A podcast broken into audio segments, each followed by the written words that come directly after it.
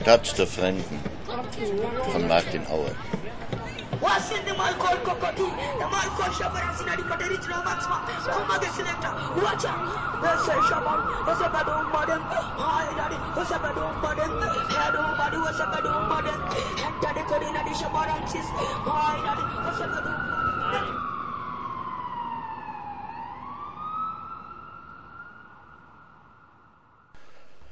Den nächsten Vortrag halte ich in Kabarak, nicht weit vom Nakuru National Park, den man bei der Gelegenheit nicht auslassen kann.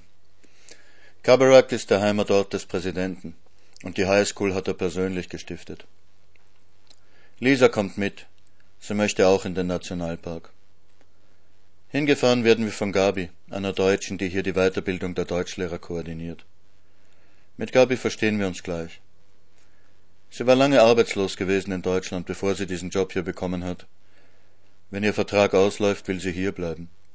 Eine Kneipe aufmachen, ein Gasthaus, irgend sowas. Wenn nicht hier, dann in Tansania oder Uganda. Nach Deutschland zurück will sie nicht. Gabi ist eine schöne Frau mit wallender blonder Mähne und einer Stimme, die von 60 Zigaretten am Tag gezeichnet ist. So 45 wird sie sein. Sie ist energisch, hilfsbereit und vollkommen ohne Illusionen. Ihr Freund Kim kommt auch mit. Er ist ein Kisi aus dem Westen Kenias. Kennengelernt hat sie ihn in Mombasa. Kim ist ein schöner Bursche mit prächtigen Dreadlocks. So 27 wird er sein. Er lebt von Gabi. Als Rasta kriegt er hier in Nairobi schon gar keine Arbeit, sagt sie. In Mombasa ist alles viel lockerer. Auf dem Weg aus der Stadt hinaus steigt Gabi plötzlich aufs Gas, um einem Lastwagen auszuweichen, der aus einer Seitengasse schießt. Wir rumpeln durch ein Schlagloch, der Wagen federt, setzt unten auf, etwas kracht. Danach macht das Auto doppelt so viele Dezibel wie vorher. Auspuff abgerissen. Gabi diskutiert eine Weile mit Kim. Schließlich schleichen wir zurück zur Kipandi Road, zur Straße der Freiluftautomechaniker. Ungeheuer geschickte Jungs hier, sagt Gabi, während wir darauf warten, dass ihr Lieblingsmechaniker das Schweißgerät holt, das er sich mit einem Kollegen teilt. Keiner hat genug Werkzeuge, Geräte, Ersatzteile, aber jeder weiß, von wem er was besorgen kann. Von dem kauft er eine Zylinderkopfdichtung und von dem einen Verteiler und von dem borgt er sich eine Luftpumpe aus. Und das wird dann alles irgendwie gegenverrechnet. Und wenn er es nicht reparieren kann, schickt er dich zu einem Kumpel, der es kann, und von dem kriegt er dann wieder ein paar Prozent, oder der schickt ihm einen Kunden. Du kannst dir alles reparieren lassen, ein Auto oder einen Kinderwagen oder ein Fahrrad. Fernseher und Radios machen sie in der Nebenstraße. Und da kann keiner ein bisschen Geld zusammensparen, zwei, drei Leute anstellen und anfangen, sagen wir einmal, selber Fahrräder zusammenzubasteln? Ja, wie denn? Die Leute kaufen alle chinesische Fahrräder. Die sind schlecht, aber billig. Das ist klar. So billig wie eine chinesische Fahrradfabrik kann kein Handwerker ein Fahrrad machen. Aber wie ist das rückständige China zu seiner Fahrradindustrie gekommen? Wahrscheinlich, weil sie keine japanischen Fahrräder ins Land gelassen haben. Auf dem Grünstreifen der Autobahn hat jemand Mais angepflanzt. Ein Stück freies Land in den Weiten Afrikas. Ich erzähle Gabi von meinem Spaziergang durch die City. Aber viele junge Menschen sieht man überall. Alle sind so jung. Die Matatu-Fahrer und ihre Schaffner, die Kassierinnen in den Supermärkten, die Handwerker an den Straßenrändern. Ja, sagt Gabi, sie sind alle so jung. Es werden nicht viele alt hier. Ja, richtig, sage ich, so ist das. Gabi zeigt uns die Del Monte Ananasfarmen. Vor kurzem hat es hier Streiks gegeben. Die Arbeiter hatten sich über die Arbeitsbedingungen beklagt, hatten zu viele Pestizide einatmen müssen. Italienische Umweltschützer haben darauf einen Boykott gegen Del Monte Produkte lanciert, um die Arbeiter zu unterstützen, worauf Del Monte seine Produktion einschränken musste und die Arbeiter entlassen hat. So geht das. Wo sind die Ananasbäume? fragt Lisa. Je weiter wir nach Norden kommen, umso trockener wird die Landschaft. Die Delamere-Farmen und die Farmen des Präsidenten, die wir auch passieren, sind gut bewässert. Die Nationalparks sind eingezäunt und am Tor muss man Eintritt bezahlen. Gabi kurft begeistert durch die staubigen Hügel. Die Nashörner am Lake Nakuru stehen in einer Steppe voll schwarzer Plastiktüten. Der Wind weht sie von der Stadt herüber. Die Flamingos am Lake Elementaita sterben an einer unbekannten Krankheit.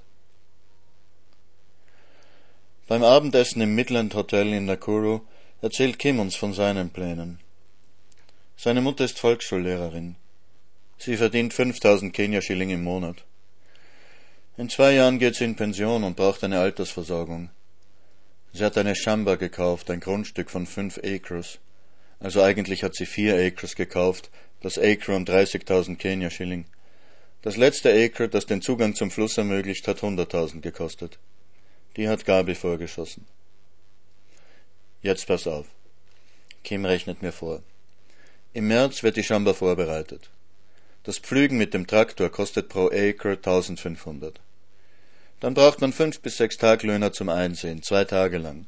Die kriegen 100 bis 150 Kenia-Schilling pro Tag, macht also 7,5 für den Traktor und zwischen 1000 und 1,8 für die Arbeiter. Zusammen höchstens 9,3. 15 kostet dann die Ernte im Juni, 10 Mann für 10 Tage. Kosten also nicht einmal 25.000. 5 Acres bringen 70 bis 80 Sack Mais zu 1000 bis 1500 Kenia-Schilling. Gewinn also im schlechtesten Fall 45.000, im besten Fall 95.000. Wenn es Dürre gibt, dann braucht man auch noch eine Pumpe. Dann muss allerdings jemand auf dem Grundstück leben, sonst ist die Pumpe schnell weg. Das könnte sein Bruder machen. Der hat bei Cusco gearbeitet, einer indischen Stahlfirma in der Buchhaltung. Die haben den Stahl immer am Zoll vorbei ins Land gebracht, aber das geht momentan nicht wegen irgendwelcher neuer Antikorruptionsmaßnahmen. Also können sie ihre billigen Angebote nicht mehr halten, also haben sie keine Aufträge, also gibt's Kurzarbeit, und sein Bruder ist jetzt einmal für einen Monat freigestellt und wer weiß, ob er seinen Job jemals wiederkriegt. Ja, sagt er, wenn die Regierung nichts gegen die Korruption macht, nimmt sie kein Geld ein.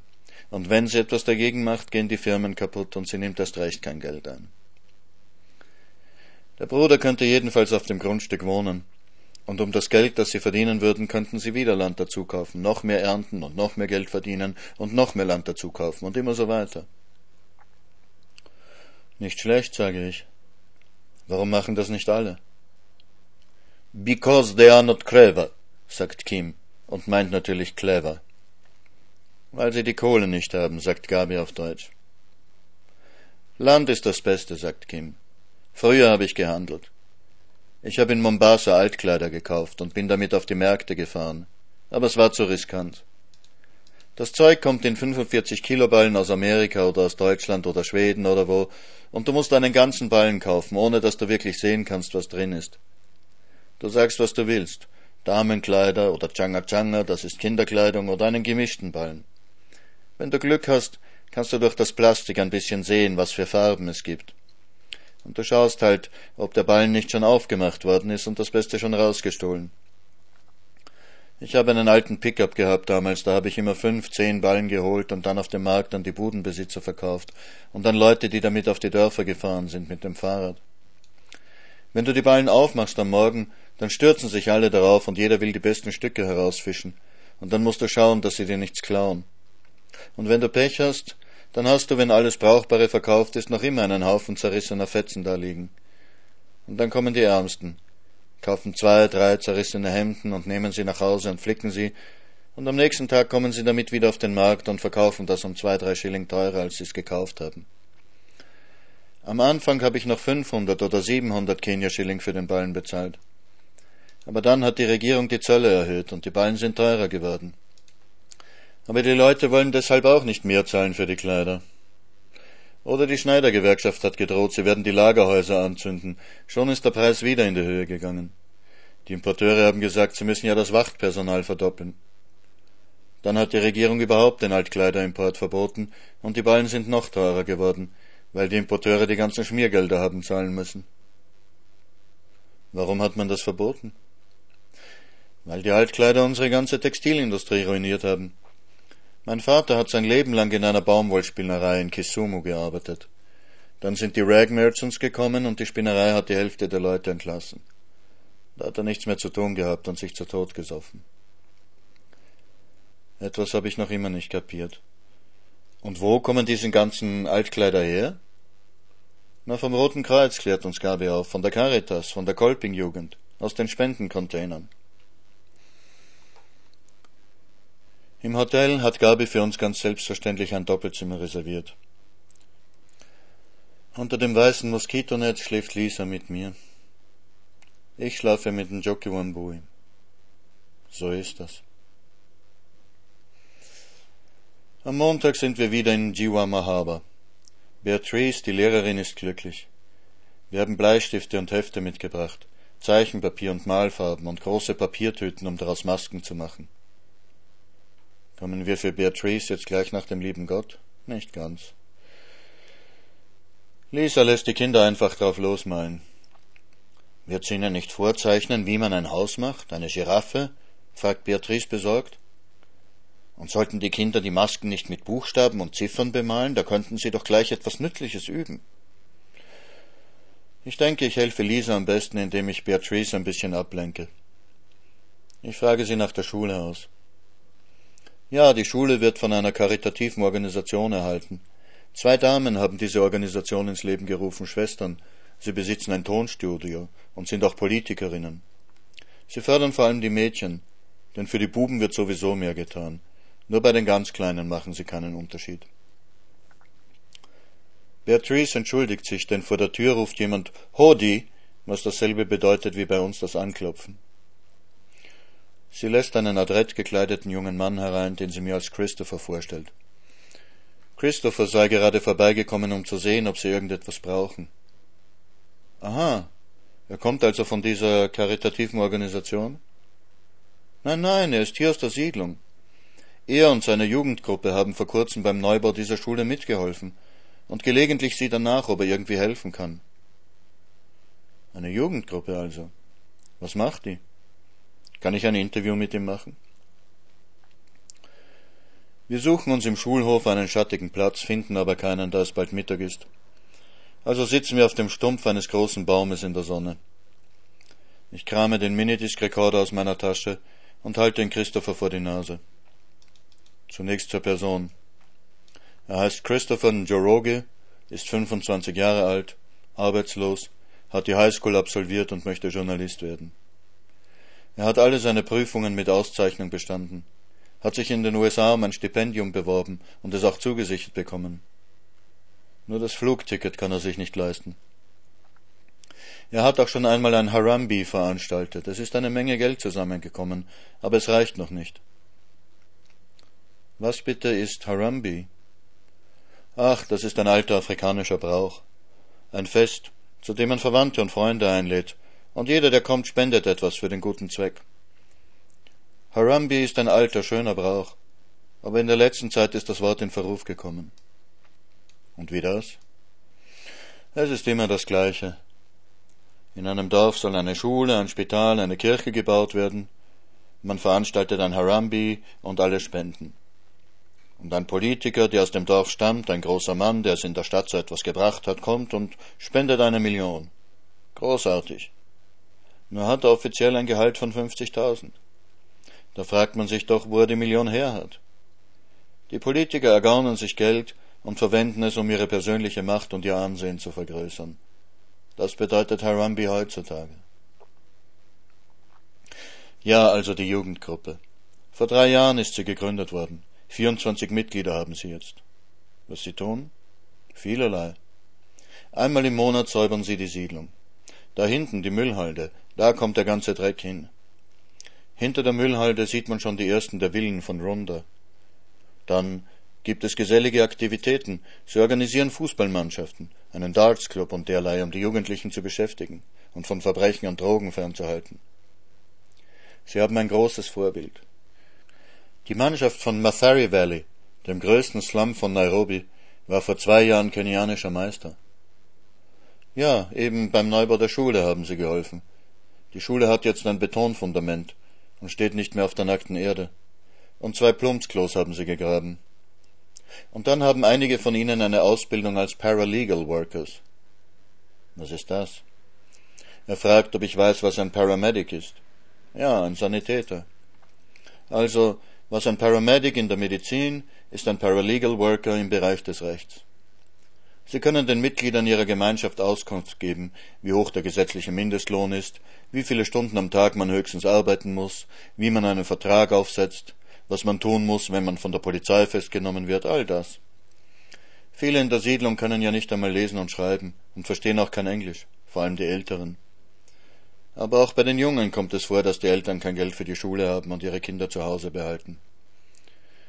Ach ja, apropos, wovon lebt er denn eigentlich? Und wie ist er zu einem Highschool-Abschluss gekommen? Seine Mutter hat ihm das ermöglicht. Seine Mutter sorgt für ihn und seinen jüngeren Bruder. Was sie macht? Sie ist Putzfrau. Christopher möchte mir etwas zeigen, ob ich mitkomme? Gern. Er führt mich zu einem Bretterverschlag neben der Schule. Drin stehen zwei Regale aus Bambus und Brettern gezimmert, ein wackeliger Tisch und drei Stühle. An den Wänden sind Sitzbänke angebracht. Unsere Bibliothek, sagt Christopher. Hier haben wir eine Bibliothek und ein Büro für unsere Jugendgruppe. Und wir können das auch als Versammlungsraum benutzen.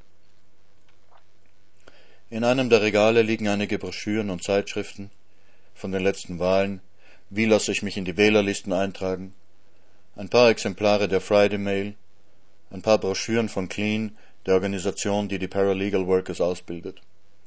Ich zücke die Kamera, mache ein paar Fotos. Dann gehen wir ein paar Gassen weiter zum Darts Club. Ich mache noch mehr Fotos.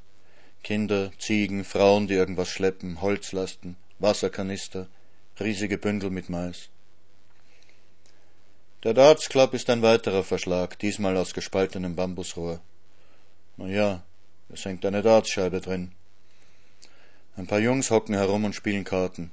Sie schauen mich feindselig an. Christopher erklärt ihnen etwas auf Kikuyu, aber sie werden nicht viel freundlicher. Ob ich Fotos machen darf?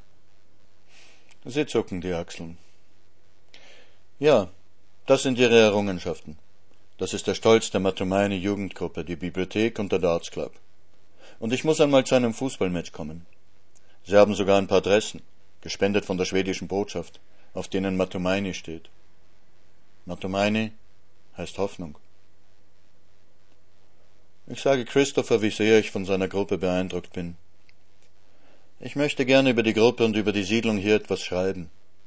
Über das Elend in Afrika ist schon genug geschrieben worden. Ich möchte lieber über Leute schreiben, die etwas dagegen tun.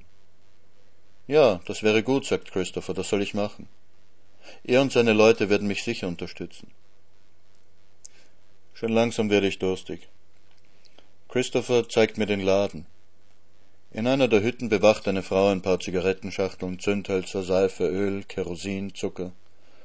Auch eine Kiste mit verschiedenen Softdrinks steht da, Coca-Cola, Fanta mit Passionsfruchtgeschmack, Sprite. Ich kaufe zwei warme Cokes.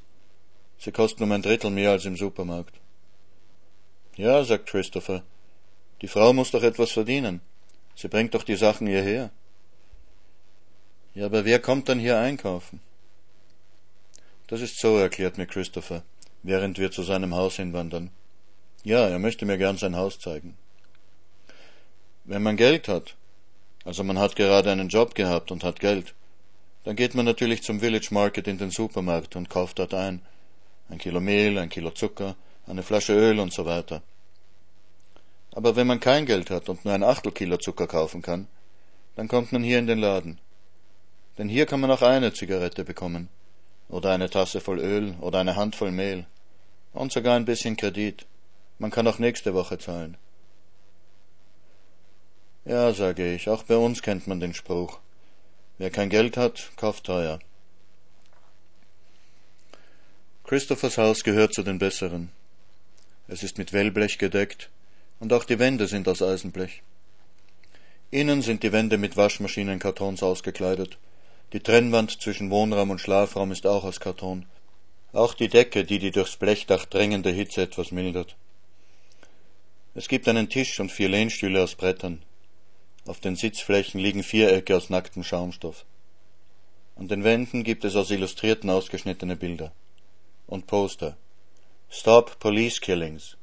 Women's Rights are Human Rights. Wir machen es uns auf den Stühlen bequem und Christopher öffnet die Cokes. Er ruft einen Jungen, der vor der Tür spielt, und schickt ihn mit einem Auftrag irgendwohin. Was denn so ein Haus kostet, will ich wissen. Mit Blechwänden? 25.000 grob gerechnet. Also ein Jahresverdienst. Ja, wenn man nichts isst in diesem Jahr. Kann ich Christopher sagen, dass ich so viel als Abendgage bekomme, wenn ich irgendwo ein paar Gedichte aufsage? Und dass ich das Fünffache bekäme, wenn ich ein wirklich bekannter Schriftsteller wäre? Hm.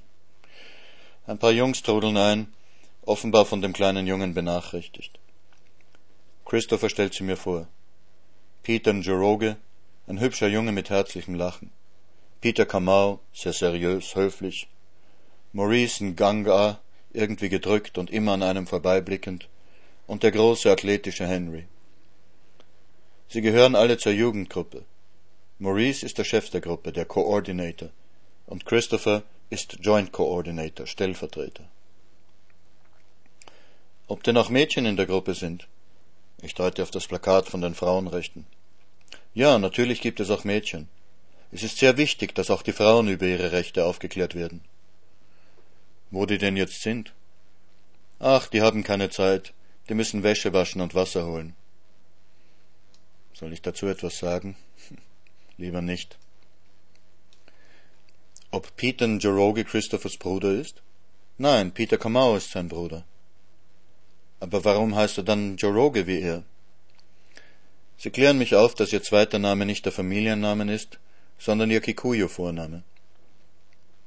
Ich hole einen Geldschein aus der Tasche und bitte Christopher, einen der Kleinen, um noch ein paar Koks zu schicken. Dann erzähle ich, wer ich bin, was mich nach Kenia gebracht hat und dass ich gerne über die Siedlung schreiben möchte. Noch während ich rede, kommt mir ein anderer Gedanke. Nein, sage ich, ich bin eigentlich hier, um Leuten zu zeigen, wie man schreibt. Dafür hat man mich eingeladen. Man schickt mich zu den Universitäten und Colleges, damit ich den Studenten erkläre, wie man Gedichte schreibt. Aber ich kann auch euch etwas zeigen. Ihr könnt doch für euch selber sprechen. Ich kann euch auch zeigen, wie ihr das, was ihr schreibt, veröffentlichen könnt. Das ist noch wichtiger. Ihr wisst, was das Internet ist. Ja, Sie haben davon gehört. Ich glaube, wir könnten es schaffen, eine Homepage auf die Beine zu stellen. Ich habe einen Freund, der so eine Firma betreibt. Der würde uns wohl den Speicherplatz auf seinem Server zur Verfügung stellen. Und den Leiter der deutschen Schule werde ich fragen, ob er uns in seinen Computerraum lässt. Schließlich habe ich bei ihm ein einwöchiges Seminar gehalten, das ihn keinen Groschen gekostet hat, ein Geschenk der österreichischen Steuerzahler. Da könnte er sich ruhig revanchieren. Ich stelle mir das so vor. Wir zeichnen einen Plan der Siedlung, natürlich nicht naturgetreu, nur symbolisch, mit verschiedenen Häusern, Gassen und dergleichen. Und wenn man ein bestimmtes Haus anklickt, kann man sozusagen hineingehen. Man sieht Fotos der Bewohner, erfährt ihre Geschichte und so weiter. Mjiwa Mahaba könnte das heißen, the first slum on the Internet. Die Jungs nicken zögernd. So ganz können sie sich das nicht vorstellen. Ich zeige ihnen meine Digitalkamera, knipse sie, zeige ihnen, wie die Fotos gleich auf dem Monitor sichtbar werden übertrage die Fotos auf meinen Notebook-Computer und programmiere schnell zwei, drei Musterseiten, um Ihnen zu zeigen, wie man durch Klicken von einer Seite zur anderen kommt. Die Jungs schauen mir zu wie einem Zauberkünstler, der Kartentricks vorführt. Doch bevor ich zum Höhepunkt meiner kleinen Vorstellung gelange, kommen die Kleinen mit den Koks und beunruhigenden Nachrichten zurück. Maurice steht sofort auf und verschwindet. Ich frage, was los ist aber Christopher beruhigt mich und sagt, ich soll weitererzählen. Aber gleich darauf kommt Maurice zurück und bedeutet allen zu kommen. Ich solle lieber hierbleiben, sagt er. Ich stopfe aber Notebook und Minidisc in die Tasche, die Kamera behalte ich in der Hand und haste hinter ihnen her. Neben der Schule steht ein Polizeiauto. Zwei Männer in Arbeitskleidung reißen von zwei Polizisten beaufsichtigt den Verschlag ab, der die Bibliothek beherbergt hat. Die Bücher und Broschüren liegen im Polizeiauto. Ein Mann in Anzug und Krawatte redet auf Mr. Kamau, den Vorsitzenden des Ältestenrats, ein. Maurice, erregt, versucht immer wieder zu Wort zu kommen. Der Mann im Anzug beachtet ihn kaum. Christopher steht ernst und besorgt blickend daneben. Ich frage Peter Njoroge, was passiert. Der Mann ist von der Stadtverwaltung, erklärt er mir, vom City Council. Er behauptet, die Bibliothek sei vom City Council nicht genehmigt und daher illegal. Maurice versucht zu erklären, dass noch nie für den Bau irgendeines der Häuser eine Genehmigung verlangt worden wäre, aber der Mann wiederholt nur, dass der Grund hier dem City Council gehört und alles, was darauf geschieht, genehmigungspflichtig sei. Da die Arbeiter fertig sind mit dem Niederreißen, will er in das Polizeiauto einsteigen und abfahren. Als er mich bemerkt, kommt auf mich zu und fragt auf Englisch, wer ich bin. Ich erkläre es ihm. Ein Polizist kommt und verlangt meinen Pass zu sehen. Ich gebe ihm die Fotokopie, zusammen mit dem Empfehlungsschreiben der Botschaft, in dem die Behörden gebeten werden, mich in jeder Hinsicht zu unterstützen. Ob ich hier Fotos gemacht hätte? Er deutet auf die Kamera in meiner Hand. Nein, nein, lüge ich. Ich müsse ihm den Film geben, verlangt er. Aber diese Kamera hat keinen Film, protestiere ich. Das glaubt er nicht. Ich ziehe die Speicherkarte heraus. Sehen Sie? Jetzt ist Licht draufgekommen. Jetzt sind sowieso alle Fotos kaputt. Damit begnügt er sich. In zwei Jahren werde ich mit diesem Schmäh hier nicht mehr ankommen. Der Mann vom City Council steigt mit den Polizisten in das Polizeiauto und fährt ab. Die beiden Arbeiter fahren in einem Pickup hinterher. Die Kinder, die dem Spektakel zugesehen haben, zerstreuen sich. Mr. Kamau sagt ein paar Worte zu den Jungs, dann geht auch er. Die Jungs stehen betroffen herum. Ein paar fangen zu schimpfen an. Ein paar andere Jugendliche, auch Mädchen, kommen dazu, die den Ereignissen wohl nur aus der Ferne gefolgt sind. Manche streifen mich mit einem misstrauischen Blick, bevor sie sich zu der Gruppe gesellen. Ich stehe verlegen da. Da kommt Christopher auf mich zu. Und wenn so etwas passiert, kann man das sofort publizieren, wenn man so eine Internetseite hat? Ja, genau das kann man. Okay, sagt er. Ich glaube, das ist eine gute Sache. Schade, dass Sie keine Fotos gemacht haben. Da. Ich lasse die Fotos auf dem Monitor der Kamera ablaufen. Christopher ruft die anderen zusammen. Jetzt drängen sich alle um mich und ereifern sich über die Polizisten auf den Bildern, den Mann vom City Council. Christopher erklärt ihnen, dass ich mich bereit erklärt habe, ihnen zu zeigen, wie man solche Bilder übers Internet in der ganzen Welt bekannt machen kann. Dann nicken sie mir freundlich zu. Fresh, sagt einer. Fresh heißt hier cool.